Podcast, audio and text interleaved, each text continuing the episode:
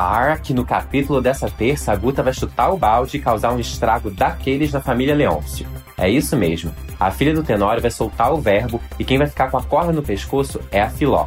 Sempre tão preocupada com a vida dos outros, agora ela que estará no olho do furacão. Fica aqui comigo, eu sou Ícaro Martins e tenho muitas novidades de Pantanal. A Guta deu aquele fora no Tadeu, mas decide ir até a fazenda dos Leôncio explicar a situação. Afrontosa ela, né? A Filó, que nunca gostou muito da garota, nem do noivado dela com seu filho, claro que faz questão de deixar evidente que ela não é nem um pouco bem-vinda ali. A Guta até que segura a onda, mas no final dá a entender que o Tadeu pode não ser um Leôncio de verdade. Oi? É isso mesmo. Ela simplesmente joga a bomba no ar e vai embora. E não é que tanto Tadeu quanto Zé Leôncio ficam encucados? Pronto, a semente está plantada. O Zé vai sondar a Filó sobre o assunto, que vai desconversar.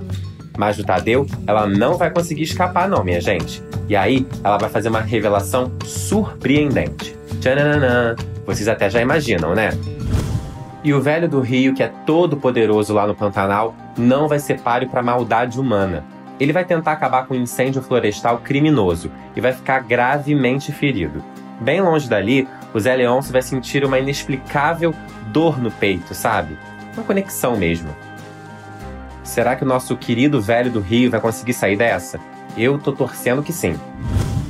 E para vocês não falarem que eu só trago notícias pesadas, a Maria Bruaca vai ter mais um encontro quente com Alcides, aproveitando que o Tenório tá viajando. Mal sabe ela o que lhe espera quando ele voltar. E eu vou adiantar aqui. O marido vai levar o Marcelo, o filho dele, com a Zuleika, lá pro Pantanal.